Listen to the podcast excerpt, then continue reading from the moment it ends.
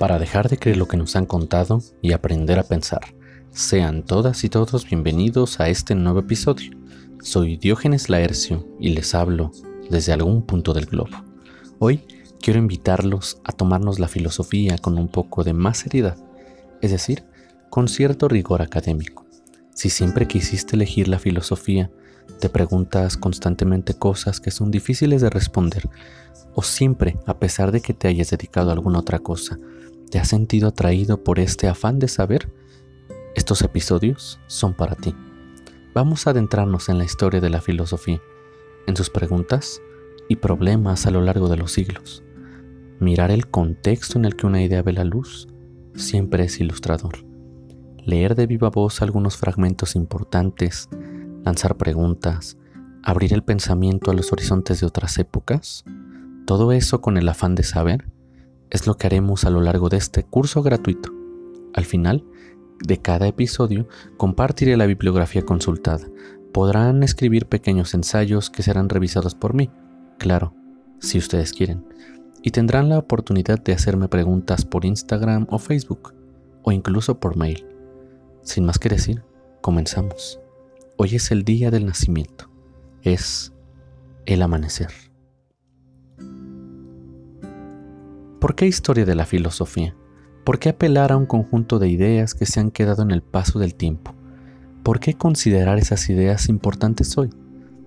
¿Qué hay en la antigüedad o en los siglos pasados que pueda ser traído a cuenta nuevamente? La historia de la filosofía es como una fuente de la cual habremos de beber. La historia de la filosofía no es simple y llanamente el conjunto de ideas que se han gestado a lo largo de los siglos. Es en ella en donde habremos de descubrir los problemas que aquejan a ciertas épocas. Pero no solo eso, también lograremos descubrir el hilo conductor de los conceptos, de las cuestiones, de asuntos que ocuparon desde el principio a quienes tomaron el camino del saber. Porque no hay filósofo que se diga filósofo o filósofa si no conoce la historia de su disciplina, la historia de la filosofía, la manera en que se han entretejido ideas, conceptos y pensamientos.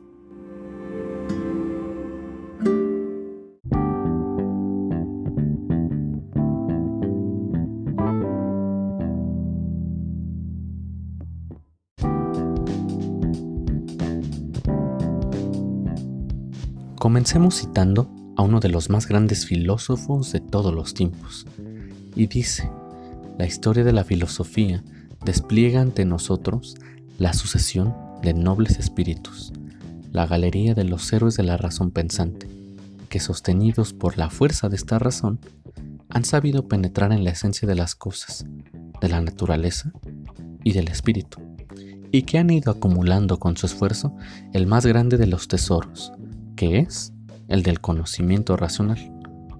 Pensar es natural a todo ser humano, digo yo, cada uno de nosotros se pregunta en algún momento de su vida sobre la existencia de Dios, sobre el tiempo, sobre el alma, la justicia, el bien, la inmortalidad. Podemos decir con certeza que en todos los pueblos del mundo se preguntaron por tales asuntos. Sin embargo, lo característico de la filosofía es llevar dichas cuestiones hasta el límite del propio pensamiento, hasta el lugar en el que el pensar ya no puede soportarlas, y en razón de ese carácter insoportable, se abren nuevos caminos y nuevas veredas. Es por eso que el nacimiento de la filosofía es una de las primeras veredas del pensar en el larguísimo desenvolvimiento del humano. Los primeros hombres se encontraban más próximos al uso de sus propias manos, a la conservación de su existencia en el medio natural. ¿Quién sabe si a la par de las manos se logró desarrollar el lenguaje. Antes de él, quizás el mundo estaba en silencio. Pero lo relevante es observar que con el lenguaje la realidad adquirió nuevas tonalidades, matices. Imaginemos cuáles pudieron haber sido los primeros nombres, las primeras cosas que a través de él pudieron ser descubiertas, nombradas. Este proceso evidentemente duró miles de años. Sin embargo, decimos que la filosofía es una vereda de las tantas que propició el lenguaje. Antes de ella, se ha dicho que el pensamiento mítico era el eje rector del conocimiento del mundo.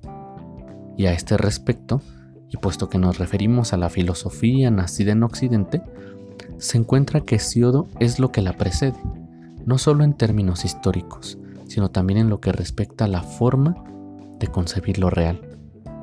En la teogonía se puede leer lo siguiente. En primer lugar, existió el caos. Después Gea, sede siempre segura de todos los inmortales que habitan la nevada cumbre del Olimpo.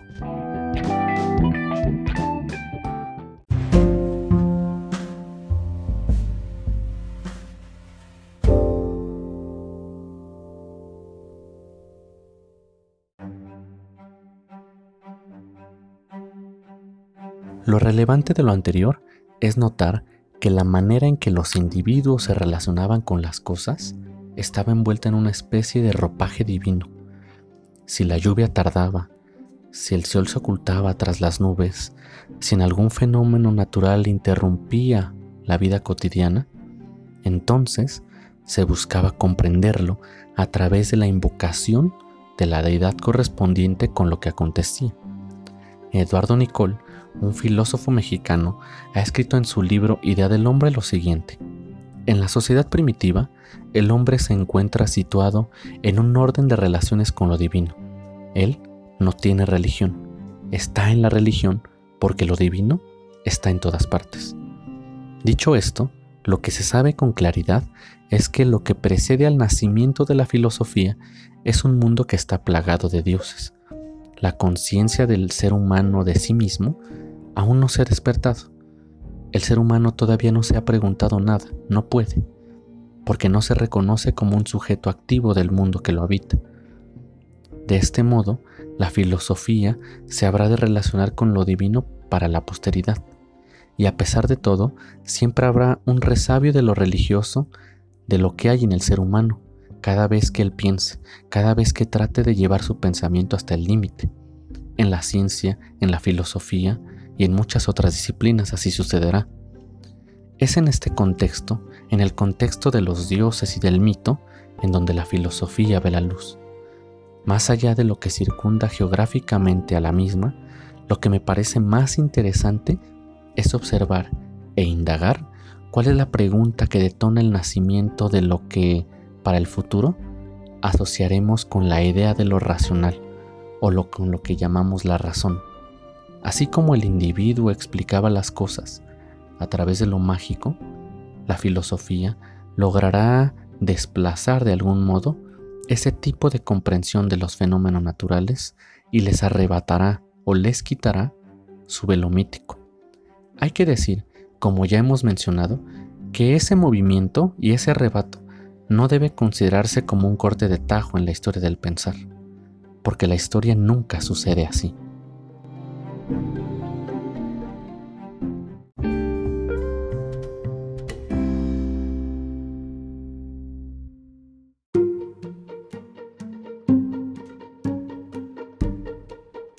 Esto último significa que no podemos decir que con el nacimiento de la filosofía desaparece el mito y ahora todo se comprende desde el punto de vista racional, porque incluso los primeros filósofos y hasta Platón habrán de apelar a elementos míticos o religiosos en sus reflexiones.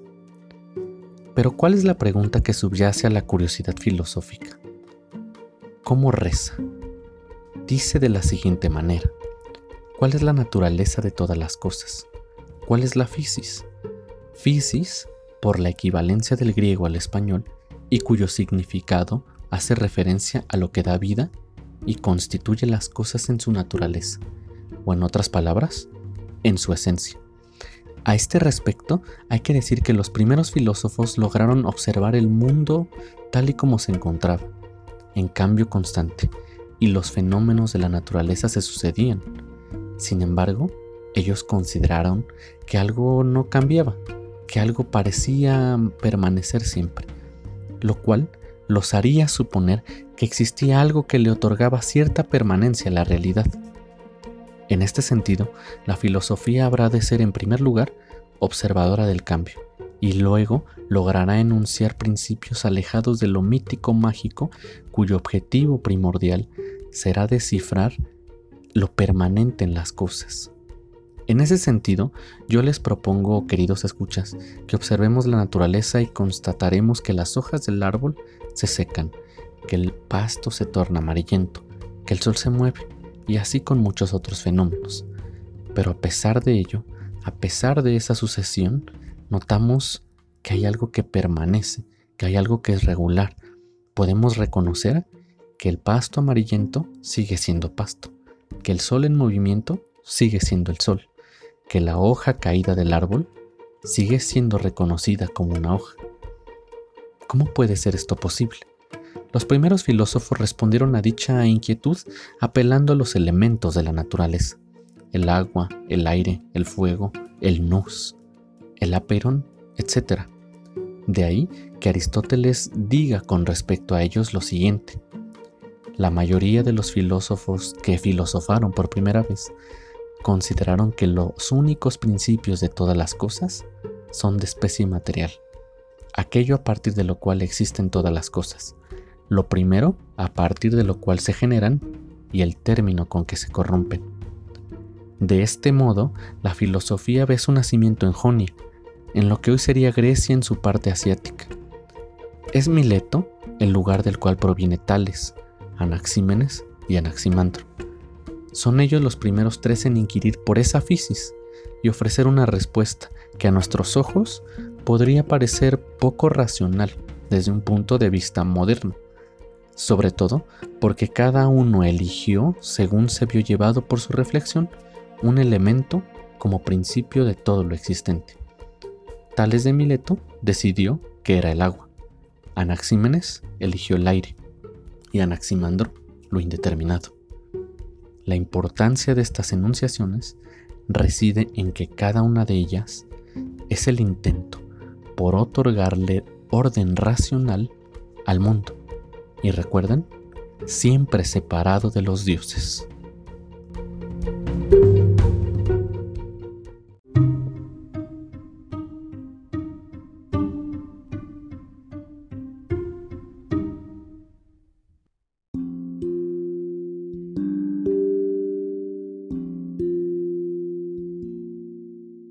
Entonces, como escribe William Guthrie, que la filosofía comenzó por la creencia de que detrás de este caos aparente existe una permanencia oculta y una unidad discernibles por la mente, pero no por los sentidos. Aunado a ello, a la par de la reflexión sobre el principio de las cosas, los tres milesios, Tales, Anaxímenes y Anaximandro, pensaron cómo era ese principio, cuáles eran sus características. De ese modo, el agua, el aire o lo indeterminado no se refieren a objetos reales, palpables, sino que en el fondo pretenden sobrepasar la línea de lo que es tangible para situarse en el espacio del pensar, de la abstracción, de los conceptos. El elemento agua para tales es infinito, es decir, que infunde a la realidad de vida desde el principio de los tiempos. Para Anaxímenes, el aire es todavía anterior al agua. Es por ello que lo identifica como el elemento cósmico primigenio y lo define del siguiente modo. El principio es aire infinito, a partir del cual se generan las cosas actuales, pasadas y futuras, y los dioses y las cosas divinas, y lo demás de las cosas que proceden de aquel. Por su parte, Anaximandro considerará que el principio de todo lo existente no se relaciona con ninguno de los elementos, sino con lo indeterminado, el apeiron, o en algunas otras traducciones se lo define como lo infinito. Con la idea de lo infinito, Anaximandro introducirá nuevos problemas y cuestiones para la filosofía de su tiempo y para la posteridad. Si el todo está constituido de lo indeterminado, entonces no hay una naturaleza común a las cosas. Si no la hay, ¿será posible conocerla? Identificarla? Como bien puede notarse, la primera filosofía responde a una inquietud primordial. Es el primer paso en la construcción del pensamiento racional. Si tuviésemos que situar a la filosofía de Mileto en alguna de las ramas en que se organiza y enseña la filosofía hoy, quizás su lugar estaría en el ámbito de la metafísica. Por otro lado, me gustaría aclarar que la pregunta por la fisis no ha quedado atrás en la historia, se renueva o se reconstituye con el paso del tiempo. Serán siglos después los primeros padres cristianos quienes la retomen desde su perspectiva y contexto histórico-cultural. Platón y Aristóteles tratarán también de responder a dicha cuestión en sus obras más célebres. El paso de los siglos diversificará los tópicos de la filosofía y sus formas de concebirlos y resolverlos. Pero vamos poco a poco.